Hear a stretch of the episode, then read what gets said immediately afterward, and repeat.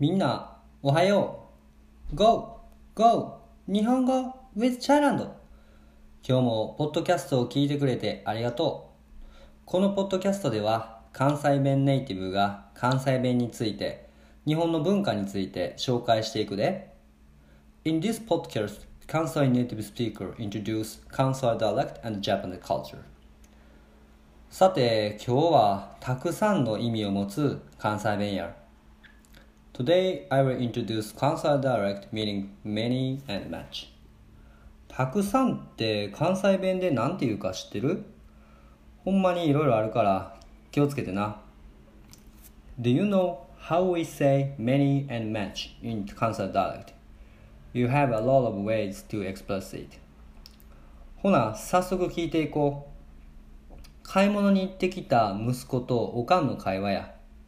Now listen to the dialogue between son who coming back from shopping and his mother. ただいま。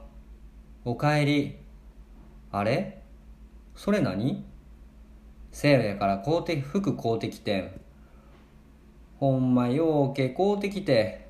なんぼしたん ?2 万ぐらいかな。2万。あんたどこにそんなお金あってん？そらバイト代やん。まあ自分の金やったらええけどどうやった？ようけこれもたくさんの意味やな。How was that? ようけ It means many and much. 標準語に似てる言葉があって余計から来てるんかな。今は多すぎて無駄な部分という意味やで。There is a similar way of the yoke in normal dialect. I guess yoke is derived from yoke. It means too much or unnecessary things. I will show some examples.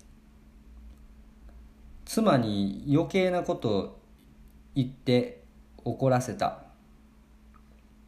My wife got angry because I said unnecessary things.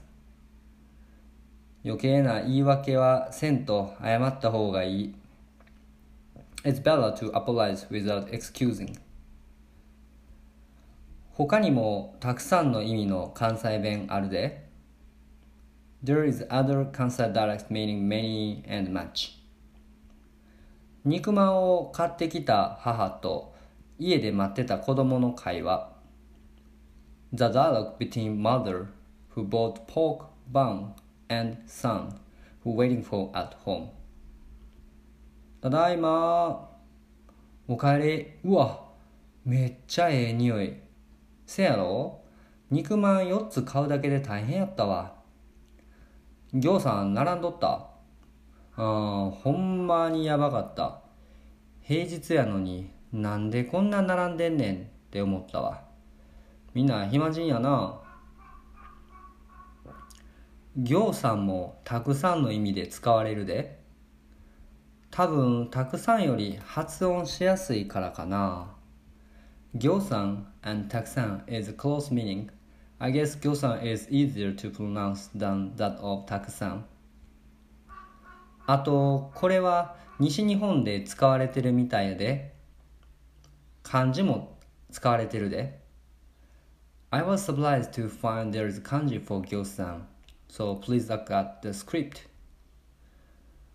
行さんは特に人がたくさん集まっている時に使うらしい。This word is used for the crowded situation. 鹿児島県でも使われているらしいからびっくりや。I didn't know people in 鹿児島 also use it. 今日はここまでたくさんの意味の関西弁について紹介したで。あんまり行さん紹介したら大変やから、これぐらいで勘弁したるわ。ほな、また今度な。This is the end of the episode. I introduced Kansai dialect which means many and much.